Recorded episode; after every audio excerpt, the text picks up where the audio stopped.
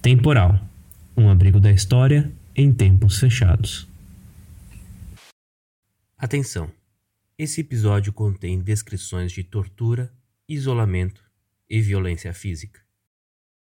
Alguém de vocês, ao ser capturado, foi, sofreu violência? Sim, eu. Eu também. Costela trincada aqui, todo mundo. Espancamento, é espancamento. Alguém pode narrar como é que é essa violência aqui na captura? Qualquer espécie, choque na cara, choque Choque? na boca, Choque como? afogamento de sacola, espancamento. Sacola? Alguém foi afogado por sacola aqui? Aqui, ó, quatro sacolas na cabeça pra mim, quase morri. Como assim foi, deixa eu ver? Ajoelhado, ajoelhado, ajoelhado pra trás, com um outro sacola, então apanhando de quatro policial e metendo na minha cabeça. Foi o que foi. E eu não devia. O encarceramento em massa, sem dúvidas, é um dos piores crimes contra a humanidade hoje em curso no Brasil. Uma reportagem da CBN veiculada em julho de 2019 apontou que uma pessoa presa morreu em São Paulo a cada 19 horas durante o ano de 2018, conforme os dados do próprio governo do estado. Diversas doenças afetam de maneira desproporcional as pessoas presas, como é o caso da tuberculose, que atinge 35 vezes mais essa parcela do que a população em liberdade. O próprio STF, no julgamento da ADPF 347, já reconheceu que hoje existe um estado de coisas inconstitucional no sistema prisional, ainda que tenha feito quase nada na prática para reverter esse quadro. Esse é o Gustavo Carneiro, mestrando em Sociologia pela USP e formado em História e Direito pela mesma universidade. Ele vai nos ajudar a entender melhor o contexto do sistema prisional nos dias de hoje, mostrando as diversas mazelas geradas pelo encarceramento em massa, um fenômeno impulsionado pelo neoliberalismo a partir da década de 90. Para pensar nas rupturas e permanências desse sistema ao longo da história, contaremos com a pesquisa de João Denardi Machado, historiador e doutorando do Departamento de Saúde Coletiva da Faculdade de Medicina da USP. João nos trará um caso específico do início do século XX, sobre a penitenciária do Estado, que foi por décadas considerado um presídio modelo em São Paulo, e com o passar dos anos foi conhecida como Complexo Penitenciário do Carandiru. Em São Paulo, as instituições da medicina legal, como o IOF, o IML e o IMESC, possuem uma narrativa oficial de seu passado de relações com o Estado, segundo a qual, e aqui eu abro aspas para Flamínio Fávero, em 1943, a justiça tem se servido sempre dos préstimos e da boa vontade desinteressada da medicina legal. Como eu disse, essa fala é do médico legista Flamínio Fávero, em 1943, e a versão da história da medicina legal apresentada atualmente no site da Cremesp subjaz a mesma concepção. Nessa apresentação eu vou expor a trajetória singular do médico legista Flamínio Fávero como diretor do Presídio do Estado de São Paulo, alguns aspectos dessa trajetória entre os anos de 42 e 45 né, do século 20 e buscar compreender como a sua direção foi sintomática de um modelo positivista de gestão prisional em São Paulo. Né. Para iniciar o trajeto, convém responder brevemente a duas perguntas. Né? A primeira é quem foi Flamínio Fávero e a segunda é o que era o Presídio do Estado de São Paulo. Flamínio Fávaro formou-se médico na primeira turma da Faculdade de Medicina e Cirurgia de São Paulo em 1918, com mais alto histórico de notas dentre todos os alunos, segundo constam os registros do Museu Histórico da faculdade. Em 1923, Fávaro tornou-se o mais jovem professor da faculdade, da casa, substituindo na Cátedra de Medicina Legal a Oscar Freire de Carvalho, em um concurso conturbado pelos fortes sentimentos ligados à morte do patriarca baiano, né, de Oscar Freire, em que opuseram-se os discípulos e os desafetos de Freire. O conflito solucionou-se em favor dos adeptos da chamada Escola Nina Rodrigues, que constituiu-se como rede de representações e contatos de agentes de poder alinhados com o biodeterminismo e o organicismo na medicina legal e na criminologia. O presídio do Estado de São Paulo trata-se do famigerado complexo penitenciário do Carandiru, recebeu esse nome na década de 60, foi demolido e onde atualmente se localiza o Parque da Juventude. Tratou-se de tentativa de implementação prática de um presídio modelo em São Paulo, segundo as novas exigências do Código Penal Republicano de 1890, que, ante anterior multiplicidade de penas, previa prisão celular para quase totalidade dos crimes cometidos em território federal. O projeto arquitetônico do presídio obedece ao desenho Espinha de Peixe, executado pelo escritório técnico Ramos de Azevedo, né? Segundo o modelo adotado, existe uma circulação fechada principal e a ela se interligam os diversos módulos do presídio, separados entre si, mas confluindo em circulação através de corredores, o que foi utilizado também em várias penitenciárias americanas. Desde o início da edificação em 1911 do presídio de São Paulo, foi usado o trabalho de condenados para realizar as estradas e os acessos aos sítios, o que por si já dava a dimensão das preocupações em curso com o sentido do cumprimento da pena que se queria ter no estado de São Paulo. A questão da utilidade e da produtividade do condenado em trabalhos públicos compunha a fachada de civilidade que se buscava instituir. As dimensões monumentais do presídio veriam acompanhada de uma estética neoclássica com forte sentido de segurança, higiene, disciplina e trabalho. Considerado por estrangeiros um padrão de excelência nas Américas, atraindo a visita de políticos e autoridades jurídicas, que eu queria destacar o do médico Stefan Zweig, que escreveu em 1936. A limpeza e a higiene exemplares faziam com que o presídio se transformasse em uma fábrica de trabalho. Eram os presos que faziam o pão, preparavam os medicamentos, prestavam serviços na clínica e no hospital, plantavam legumes, lavavam a roupa, faziam pinturas e desenhos e tinham aulas. Entretanto, a versão dos eventos que subjaz nos documentos administrativos, prontuários, exames e detalhados relatórios de revista destoam da versão pacífica do médico austríaco. O funcionamento da instituição é permeado por práticas e por mecânicas de punição internas, que destoam tanto do sentido da lei como das pautas científicas sobre as quais se pretende afirmar o caráter modelar do estabelecimento. Os prontuários e suas informações incompletas ou superficiais, muitas vezes revestidas de um cientificismo enviesado e seletivo, não conseguem ocultar os níveis de arbitrariedade extrema na gestão dos condenados, cujos corpos estão sujeitos ao experimentalismo e à crueldade dos gestores e funcionários. As rebeldias individuais ou coletivas, os revoltosos, violentos e suicidas, surgem em um ou outro indício da documentação, como provas adicionais de um cotidiano não sincrônico com a propalada imagem de uma instituição exemplar e humanizada. A pesquisa não pôde evadir-se de reafirmar, em acordo com a historiografia especializada, a fragilidade científica das práticas carcerárias do período, né, da primeira metade do século XX, priorizando o exercício de poder sobre o recluso, e a segurança institucional em detrimento de qualquer outro critério humano ou científico. No intricado funcionamento burocrático da diretoria dos presídios, cujo mais alto órgão da época era o chamado Conselho Penitenciário, composto por juristas, médicos, delegados e políticos, o papel de um pequeno instituto dentro desse complexo não pode ser ignorado. Trata-se do Instituto de Biotipologia do Presídio, onde se produziam os laudos de avaliação criminológica dos internos pelos médicos procedimento que era responsável pelo destino do condenado através da penitenciária e mesmo fora dela, já que as caracterizações anatômicas, morfológicas e psiquiátricas influíam também na manipulação da pena do preso, através dos livramentos condicionais e das medidas de segurança cautelares.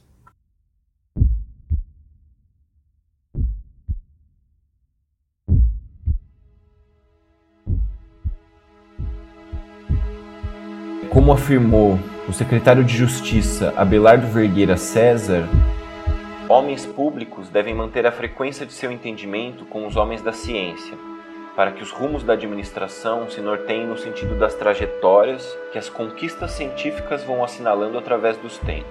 A escolha de Flamínio Fávero, do novo diretor dos presídios, obedece a esta norma. O professor Fávero está indicado para dar rumos a um departamento que, longe de ser tão só uma repartição administrativa, é também um conjunto complexo de institutos científicos. Segundo a pesquisa de doutorado que eu desenvolvo, o cerne desse complexo de institutos científicos, criminológicos e médico-legais em São Paulo era o Instituto Oscar Freire, que durante a primeira metade do século XX interligava os saberes técnicos científicos aos poderes administrativos e institucionais no âmbito da garantia da ordem e aglutinava médicos e juristas em torno de uma identidade simbólica específica, o Instituto de Biotipologia do Presídio, por sua vez, articula-se umbilicalmente ao Instituto Oscar Freire, seja pela homologia dos quadros diretivos, seja pelo personalismo que dominava o panorama administrativo da época. O que concluíam os exames criminológicos do Instituto de Biotipologia do período analisado. Né? Como encontrar uma resposta geral né, para centenas de laudos seria inviável nessa circunstância? Eu optei aqui por demonstrar a estrutura desse exame, né? apresentar um trecho de um exemplar, que é um exemplar já bastante debatido e conhecido pela historiografia. Né? É um trecho, na verdade, em específico do chamado parecer criminológico, que era um, um pedaço pequeno do, do laudo classificatório, que era um documento extenso, e nesse trecho de parecer conclusivo do exame, é mais voltado ao jurista do que ao médico, pois tratava-se justamente de resumir o intricado processo técnico-científico à autoridade leiga, o documento adquiria efetivo poder de vida e de morte sobre o condenado. Né? Segundo o historiador Luiz Ferla, no circuito jurídico administrativo do aparelho repressivo do Estado, eram as poucas linhas do parecer criminológico que interessavam aos juízes, desembargadores e magistrados, que valiam das classificações médicas para enquadrar os condenados nas categorias de criminoso acidental, personalidade delinquencial normal e criminoso psicótico. O exame que eu vou transcrever aqui trata-se de um laudo de 1945 feito pelo médico João Carlos da Silva Teles diante do pedido de livramento condicional do réu, no período em que Flamínio Fávero era presidente do Conselho Penitenciário e entre as suas atribuições estava avaliar a concessão de livramentos condicionais, né? No caso, o réu já tinha cumprido quatro quintos de sua pena e possuía o direito né, de, do livramento perante a lei a ideia do exame criminológico e com as suas várias vertentes psicanalíticas, antropométricas, o exame deveria lograr a construção do indivíduo delinquente identificado em retrospectiva, né? Um indivíduo delinquente como tal desde o começo de sua existência social e biológica, em que o crime já aparece contido no criminoso antes mesmo de acontecer. E cabe ao olhar do especialista médico identificá-lo, e daí os procedimentos ambíguos de estudo especial do comportamento, psicomotilidade, psicanálise, teste psicológico Rorschach, entre outros, compunham esse arsenal. Abro aspas aqui para o laudo. A vida do réu, de acordo com sua respectiva história, tanto individual como familiar e social, foi sempre irregular e desastrosa, revelando desproporção das reações individuais frente aos estímulos ambientais, caráter inarmônico e descoordenado, que oscila entre as atitudes apáticas e as explosivas. Revela acentuada intolerância psicofísica e conduta tipicamente antissocial, além de sofrer a causa de sua normalidade em um verdadeiro ciclo vicioso sinergético de dor, sofre e faz sofrer. Com base nessas informações e no estudo biotipológico, analítico e sintético de sua personalidade, afirmamos que se trata de uma personalidade psicopática limítrofe, que parece de tipo constitucionalmente perverso. Meu parecer é contrário à concessão da graça solicitada. O peticionário é reincidente específico. Já cumpriu em vão outra pena nessa penitenciária. Desta vez, mal adaptado, recorreu a várias oficinas, sem permanecer em nenhuma. O prognóstico criminológico do recluso é negativo e sua periculosidade elevada. De posse do documento técnico-científico, Fávero, que era autoridade competente, afirmou: o Instituto de Biotipologia, em parecer esclarecedor, muito bem elaborado, nos convenceu que o peticionário possui uma personalidade psicopática. Por isso, ainda que sua pena tenha sido quase totalmente cumprida, não é possível otorgar-lhe liberdade condicional. Pela estrutura dos documentos, é possível vislumbrar o exercício de poder e o sentido dado à desigualdade no presídio. Se somarmos a isso trechos da literatura científica da época e guiados pela historiografia especializada, é palpável perceber a identificação da diferença com a normalidade e a desigualdade intermediada pela violência como modelo disciplinar vigente. Em 1944, Flamínio Favre escreveu para a revista da penitenciária palavras indicativas dessa ordem de raciocínio. Abro aspas. A dificuldade na regeneração, muitas vezes, está em encontrar-se a terapêutica idônea para a doença. Isto é comum na medicina, em que há doentes e não doentes. Pois em criminologia sucede a mesma coisa. A nova técnica de tratar sentenciados se apoia no método de considerar a cada um deles individualmente, devendo-se admitir também, por efeito da execução da sentença nas penitenciárias, que existem criminosos e não crimes. Então, a paciência evangélica que deve ter um diretor de presídio para estudar cuidadosamente cada homem sob seus cuidados e procurar compreender o segredo de sua personalidade, e assim descobrir as causas que o levaram ao passo errado para serem removidas e, com isso, estabelecer-se a cura.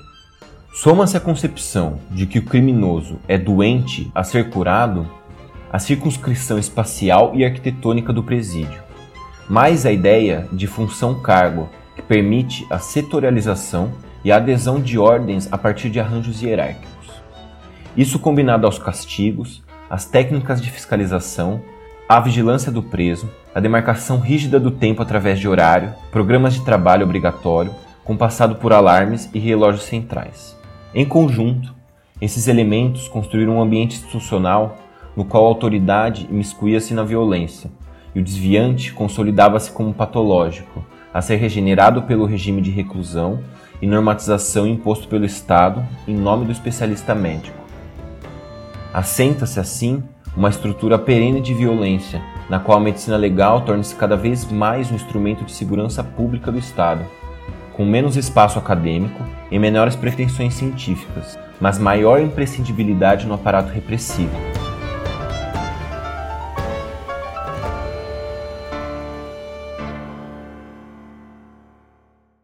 A gestão de Fávero, a despeito de seu grande prestígio acadêmico e de sua paciência evangélica, como ele mesmo disse, sua gestão no presídio do Estado representou uma aproximação do limite da lei ao limite da norma, com vários exemplos de aculturação e violência moral, sobretudo no âmbito do trabalho e da abstinência sexual. Por esse viés, Fávero foi capaz de mobilizar forças sociais e dispositivos médicos científicos e legais para capturar de forma mais consistente e legalmente respaldada a enorme população de delinquentes de pequenos delitos do estado de São Paulo da época, os rufiões, pungistas, arrombadores, vigaristas, mendigos e vadios. Visto que seu modelo biodeterminista de identificação do crime com a doença, contemplado pelo Código Penal Brasileiro de 42, né, que é o código que sucede o Código de 1890, que é um código penal feito com direta inspiração no Código de Mussolini, né, da Itália fascista, apesar de conter, digamos, pitadas de liberalismo inspiradas no Código Suíço, né?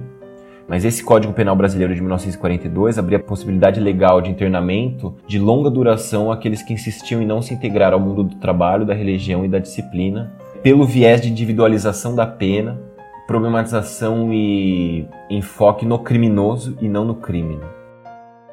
O inabalável Favre encerrou sua gestão como diretor do Presídio do Estado, abdicando. Ele afastou-se por decisão própria e essa decisão, as motivações ainda não foram totalmente estabelecidas, né? Porém, é certo que um evento radical teve o seu peso, né? No dia 6 de março de 1945, os detentos da quinta ala do segundo pavilhão, setor dos reincidentes, rebelaram-se no presídio, tomaram a ala, renderam cinco funcionários e dirigiram seus corredores modulares que desembocavam no prédio administrativo. E apenas uma reportagem jornalística é, do jornal Correio Paulistano aborda o tema e para mim suscita mais perguntas do que respostas, né? E eu abro aspas para a nota do jornal, né?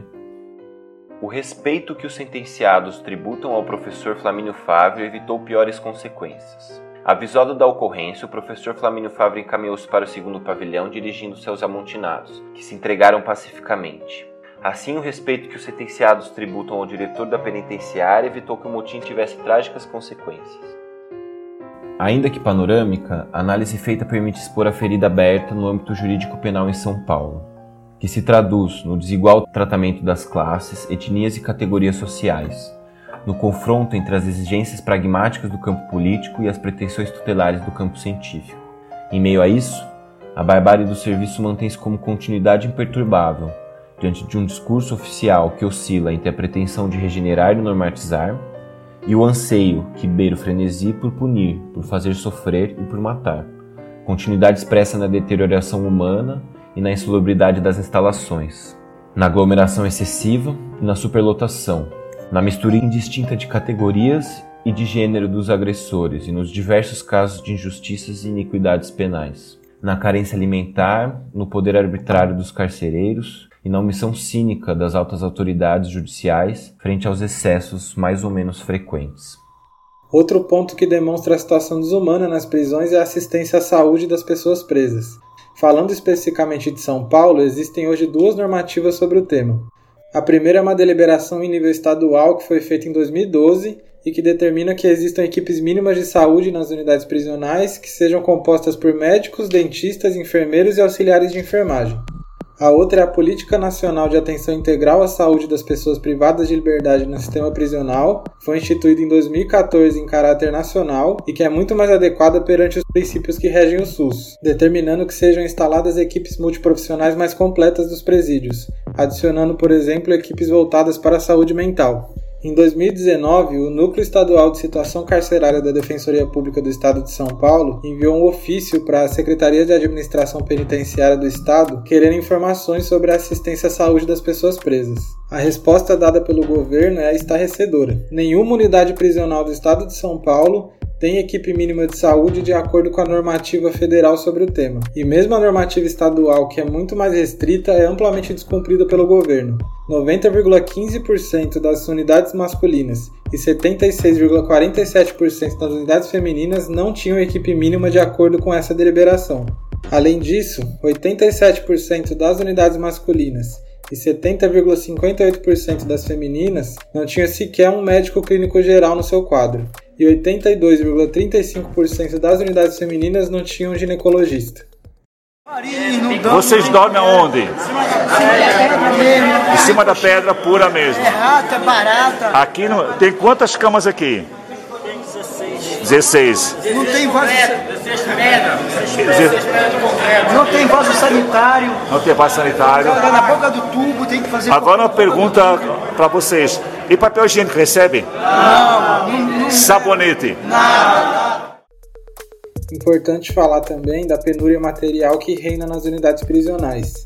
Dados produzidos pelo Núcleo Especializado de Situação Carcerária da Defensoria Pública em 2011 apontavam que em determinadas unidades prisionais do estado de São Paulo, o custo anual com itens básicos de higiene pessoal era de pouco mais de 11 reais por pessoa presa. Existe uma verdadeira gestão através da penúria material dentro das prisões, que obriga que as famílias dos presos fora dos muros se engajem para garantir o mínimo para a subsistência dentro da prisão. Diante da omissão estatal, o jumbo, como são chamados os pacotes levados pelos familiares em dias de visita, acabam sendo parte essencial para que o preso possa ter acesso ao que há de mais básico para sua sobrevivência.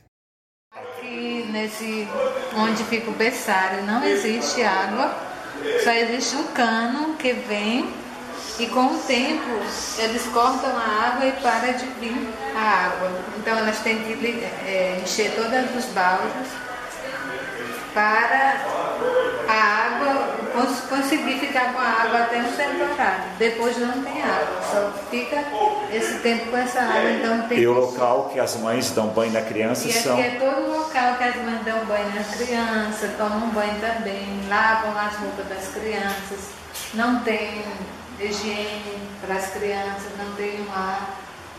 Só a- tem esse pedaço aqui que é o banheiro, que todas elas usam. Com esse pouco de água, tanto para tomar banho, as mães, como também as crianças. Sem nenhuma higiene. Em um local fechado, Local fechado. úmido, úmido, sem nenhuma abertura de ar. ao lado justamente aqui da, dos banheiros, Os né? banheiros. Dá de abrir alguma aí, irmã? Que os banheiros onde as mães Não tem descargas, Não tem nem descarga nos banheiros. tem papel higiênico, também não. Outro elemento importante é a superlotação, que é a tônica nas unidades prisionais do Brasil. No final de janeiro de 2021, das 88 penitenciárias de São Paulo, 70 estavam superlotadas, enquanto dos 49 centros de detenção provisória, 44 estavam superlotados. Diversas unidades prisionais beiram a taxa absurda de 200% de ocupação no estado. Além dos inúmeros problemas que isso causa, esse fator se torna ainda mais relevante durante a atual pandemia do novo coronavírus, já que torna o distanciamento necessário para prevenir o contágio da doença uma verdadeira utopia dentro das unidades prisionais, fazendo com que elas sejam verdadeiras incubadoras do vírus.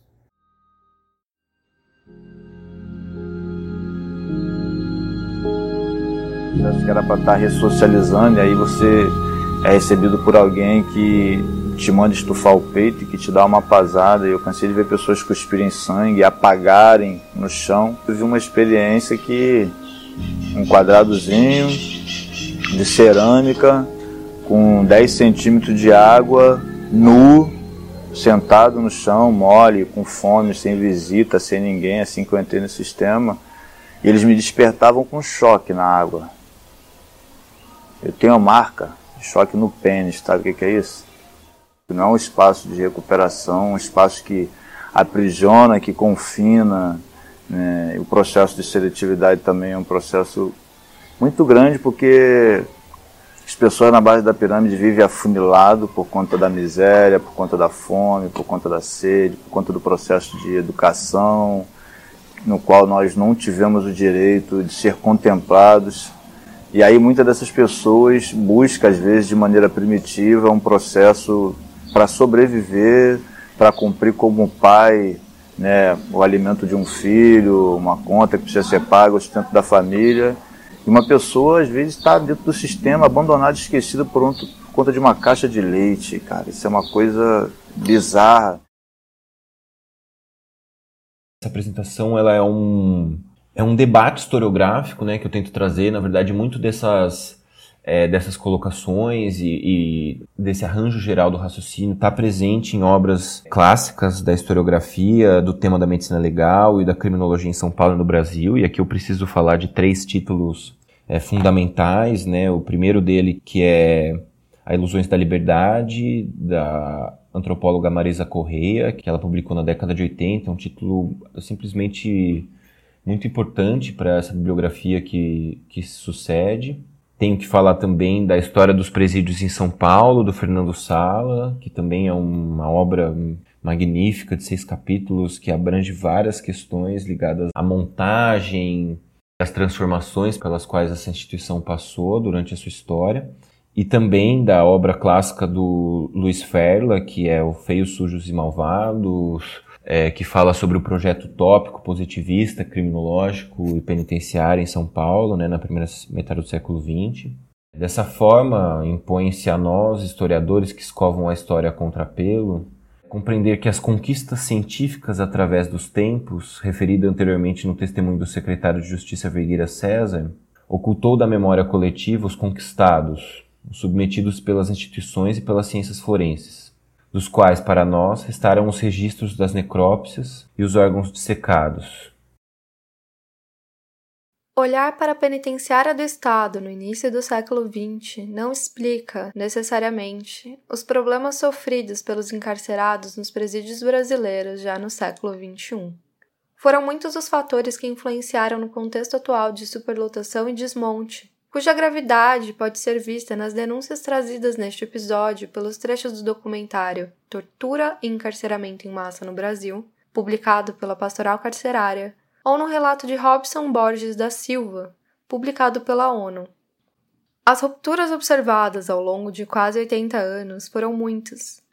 Dentre elas, o fato dessa mesma penitenciária, vista como um grande modelo institucional, ter se transformado no Carandiru, que em 2 de outubro de 1992 foi palco de um dos maiores massacres ocorridos no país, quando 111 presos foram mortos por policiais militares.